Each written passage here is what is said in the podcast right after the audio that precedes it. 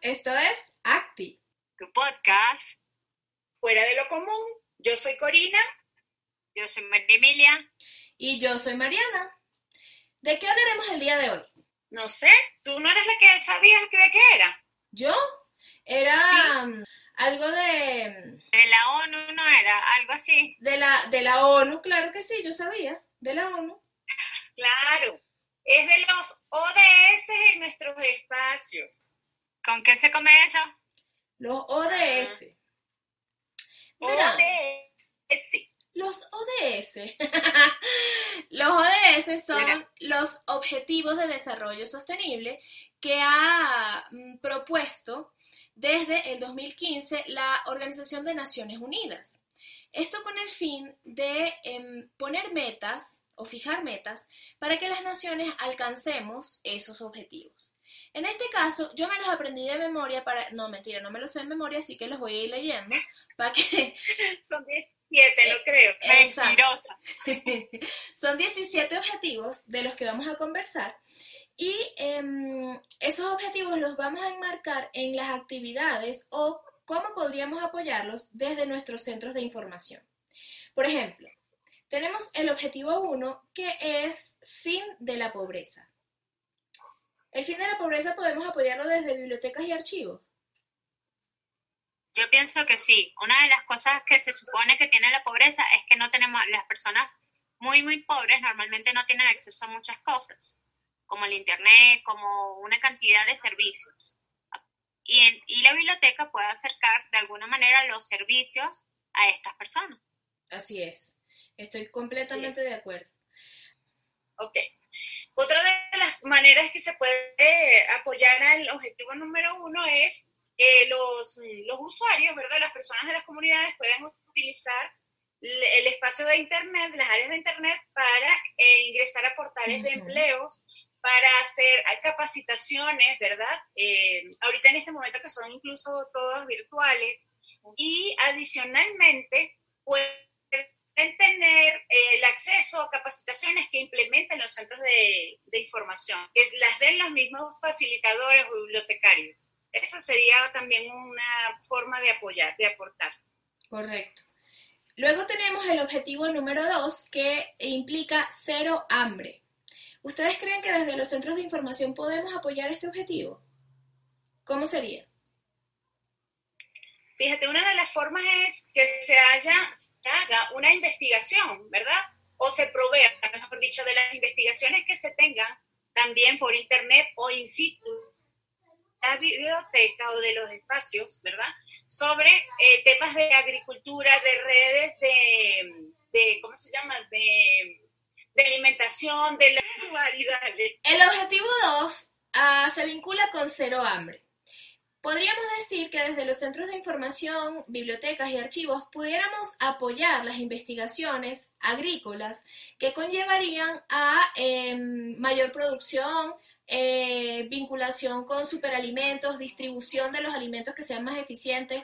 Entonces, de esa manera yo pienso que podemos apoyar desde los centros de información este objetivo en particular. ¿Qué les parece a ustedes, chicas? ¿Sí se podría? Yo creo que sí como le comentábamos tras bastidores, por así decirlo, eh, nosotras hablábamos de que podría haber cultivos en casa, aprender a hacer los huertos en casa. Y esto podría ayudar a la gente también a autoabastecerse para, con algunos alimentos, quizás no todos, pero con algunos alimentos. Y en los centros de información o bibliotecas pudiéramos dar los talleres que permitan que las personas aprendamos a hacer estos huertos en casa. Hay un tercer objetivo que se vincula con salud y bienestar. Yo pienso que salud y bienestar se vincula de la misma manera, valga la redundancia, con el objetivo anterior. Es decir, desde las bibliotecas podemos apoyar las investigaciones que tienen que ver con salud y bienestar. Hay una de las cosas es que no nada más, o sea, no pensar nada más en las bibliotecas y en los archivos, en nuestros centros de información, como el espacio estático que tenemos normalmente, sino pensar en estas bibliotecas que son o están en autobuses, en carritos, en cosas así que llegan a estos lugares más recógnitos y que probablemente eh, podrían llevar este tipo de libros especializados si hubiese algún, alguna comunidad que necesitara esta información en especial, por ejemplo. También. Ah, y ¿saben qué se me ocurre? Eh, que pudiera entrar en este objetivo el tema que habíamos conversado antes de la biblioterapia. También, ah, ¿ves? Porque le permitimos el acceso. Una de las formas es el acceso a, la, a los libros. Exactamente. A la información, así es. Ajá. Em, el cuarto objetivo se vincula con educación de calidad. Esto ya está, por supuesto, sobreentendido, que las bibliotecas podemos apoyar y los archivos también incluso, ¿no es cierto? Así es. El quinto objetivo em, se refiere a la igualdad de género. ¿Cómo podríamos apoyar nosotros esto? Mira, una de las formas es a través de conversatorios, ¿sí? Que traten, o foros que traten acerca de la violencia de género, que traten de la igualdad, ¿sí? Que traten un poco de, estos casos eh, que no se enfrentan, que no, que no se manejan y no se quieren enfrentar muchas veces y que puede ser un espacio abierto para que estas personas asistan, acudan y de hecho se pueden generar grupos. Eh, por ejemplo, en la institución donde yo trabajo hay, hay un centro psicológico que puede ofrecer este servicio a la comunidad y puede ser a través de la biblioteca o de los centros de información. Qué buena idea. El sexto... Aparte, perdón, perdón aparte de que sea un centro de apoyo, también hablábamos de que la biblioteca o el archivo o el centro de información al que, al que, que nosotros manejemos normalmente son espacios seguros.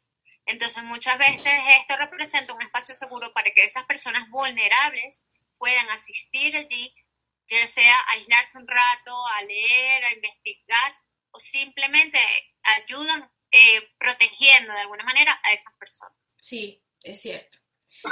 El, sexto objetivo eh, versa acerca de el agua limpia y saneamiento. Esto es un objetivo que particularmente me causó mucho impacto, porque cuando estábamos leyendo al respecto, entendí eh, que en algunas ciudades las bibliotecas, los centros de información, museos, etcétera, archivos incluso, son los únicos lugares en donde la gente puede acceder a agua limpia corriente, porque no hay en sus casas. Entonces, obviamente, sí, sí podemos contribuir con este objetivo. Creepy, pero sí. Fíjate que también hay unos casos donde el servicio de, de limpieza, o sea, el espacio limpio, y, con buena iluminación lo ofrecen estos centros de información. Generalmente para este tipo de, también dentro de la lectura de este tipo de, situaciones que tienen en algunos países. Y de hecho eso se, se, comunica o se conecta completamente con el siguiente objetivo, que es el objetivo 7, y es la energía asequible y no contaminante. También hay muchas ciudades donde solamente puedes eh, acceder a la energía eléctrica desde centros o, edificios gubernamentales como bibliotecas públicas o museos. Definitivamente desde el punto de investigación siempre estaríamos apoyando como fuentes primarias y secundarias. Claro, también. Y, y, promoviendo procesos de investigación, eventos de investigación, ya sean competencias, buscando quizás patrocinio que puedan apoyar a este tipo de investigaciones para que se puedan generar y puedan ser, este, quizás no a gran escala, pero sí en pequeñas comunidades que esto pueda generar procesos de energía, procesos de saneamiento de agua. Exacto. Y em, innovaciones que respondan a la realidad de tu comunidad. Exacto. El octavo objetivo eh, versa acerca del trabajo decente y crecimiento económico. ¿Cómo nos vinculamos nosotros como bibliotecas y archivos con esto?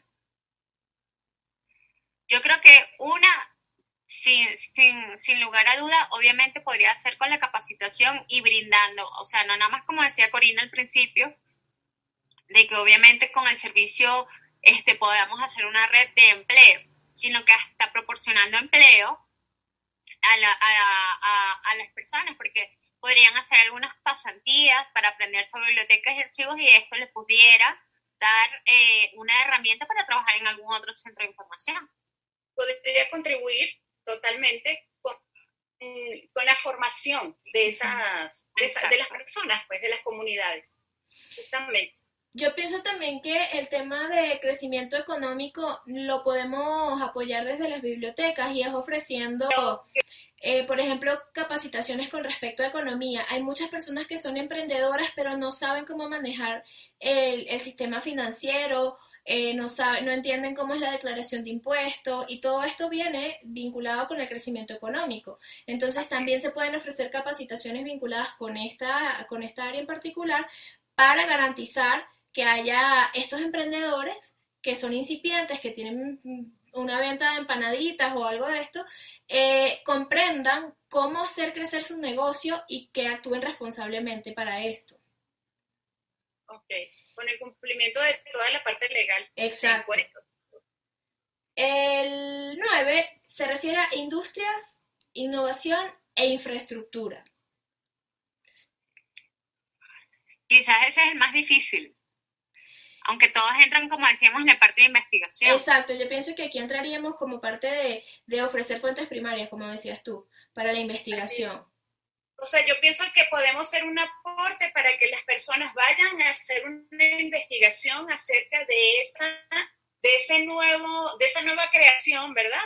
Para poder tener una base y eh, realizar su proyecto. Exacto. Yo pienso que desde ahí es que podemos apoyar. Em, la reducción de, desigualdades se, se, relaciona un poco también con lo que hablábamos de, del género. Fíjate, este también está enfocado bastante con respecto a de lo que yo leí en la investigación que hicimos, em, con la parte de las personas que son migrantes, que, son, que están en situaciones de vulnerabilidad, que no tienen un sitio específico, no conocen, mejor dicho, los espacios o los lugares donde pueden asistir y las bibliotecas les dan esta apertura para que puedan utilizar los servicios de Internet, las capacitaciones, el servicio incluso esto que estamos comentando del agua, de luz, de un espacio físico limpio. Entonces, esta es una de las formas en que se puede apoyar a través de las de información. Yo les voy a decir que cuando yo llegué aquí a Ecuador, cuando no iba a la casa de ninguna de ustedes dos, especialmente la casa de Corina, este, yo iba a unas bibliotecas que están en el, ¿cómo se llama? El parque que está enfrente del Ejido. Ah, Ahí hay una biblioteca. Claro. Ajá, en la biblioteca del Ejido nosotros íbamos a conectarnos, con, llevábamos el laptop y vos usaba la otra computadora y aparte de usar el internet hacíamos esto, justamente para, para hacer la búsqueda de, de, empleo, hacíamos la búsqueda por allí.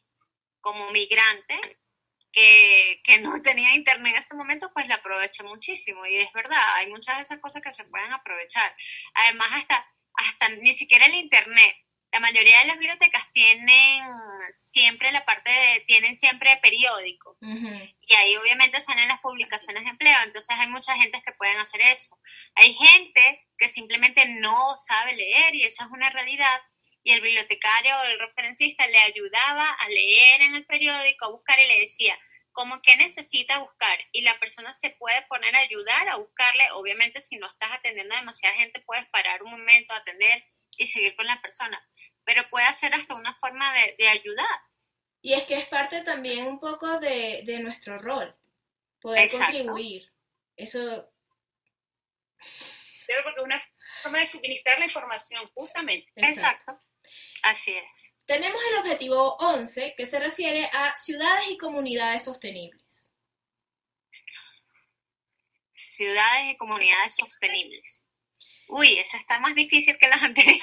O sea, yo pienso que eh, con respecto al objetivo... Yo lo que leí, ya va, yo lo que leí, ya va. Mira, yo lo que leí que tiene que ver un poco con eso es la preservación del patrimonio cultural de las ah, ciudades. wow. Y de los archivos, o sea, y aquí está involucrado muchísimo el archivo, ¿sí? Incluso eh, eh, los museos, que son quienes tienen o sea, todos preservamos, ¿verdad? Y tenemos un patrimonio cultural. Sin embargo, son eh, piezas importantísimas la parte de archivo y de museos. Entonces, esa preservación y esa sostenibilidad para mí entra justamente con esta parte de patrimonio cultural. Buen punto. Claro, está buenísimo porque con el patrimonio cultural y con la preservación de la historia, preservas la cultura y el desarrollo de cada ciudad. El objetivo 12 se refiere a la producción y consumo responsable. Yo pienso que se vinculan el objetivo 12, ¿sí? Producción y desarrollo eh, y consumo, perdón, el objetivo 13, acción del clima, y el objetivo 14, vida submarina, todo se vincula con nuestros centros de información porque nosotros ofrecemos aquellas fuentes primarias para hacer investigación al respecto y generar nuevos conocimientos que nos permitan alcanzar estos objetivos. Luego tenemos el objetivo 15 que se, llama, eh, que se refiere a vidas de ecosistemas terrestres. Yo creería que seguimos apoyándole del mismo modo, con fuentes primarias. Y en educación, yo pensaría que, que con campañas de educación donde los chicos, especialmente eh, las bibliotecas y los archivos que se desarrollen con, con jóvenes y niños, hablar de especies, tener información sobre especies, dedicar quizás una semana a, a un tipo de especie o por mes a, a, incentivar justamente que los niños tengan esta información, que investiguen y cómo debemos cuidarlos, cómo interactuar con ellos. Buen punto. Así es. El objetivo 16 se refiere a la paz, justicia, justicia e instituciones sólidas. Yo pienso que aquí apoya particularmente los archivos. Sí. ¿Por qué? El acceso a la información, la LOTAIP, la transparencia, Exacto. contener, o sea, una de las cosas que, que mm, es más importante, especialmente en la constitución del país donde residimos, Ecuador, es justamente el acceso a la información, que todos tenemos derecho a la información. La mayoría de la información, obviamente, si no vulnera los derechos de alguno de, de nosotros, pues es pública. Y hablar de, de, de acceso a la información y transparencia da, da permiso a tener la paz de alguna manera, porque eh, puede, puedes transparentar esa información. Justamente cuando hay estas cosas de corrupción, Exacto. justamente Exacto. entra, creo, pienso que entra allí y, y ahí entra un trabajo importante de que tenemos que tener archivos eficaces y eficientes donde podamos dar respuesta a esto, que no seamos parte de esa corrupción. Así es. Son los primeros en apoyar esto. Exacto. O sea, deberían ser los primeros en apoyarlo. Eso, bueno, deberían. Y el último objetivo em, propone alianzas para lograr los objetivos.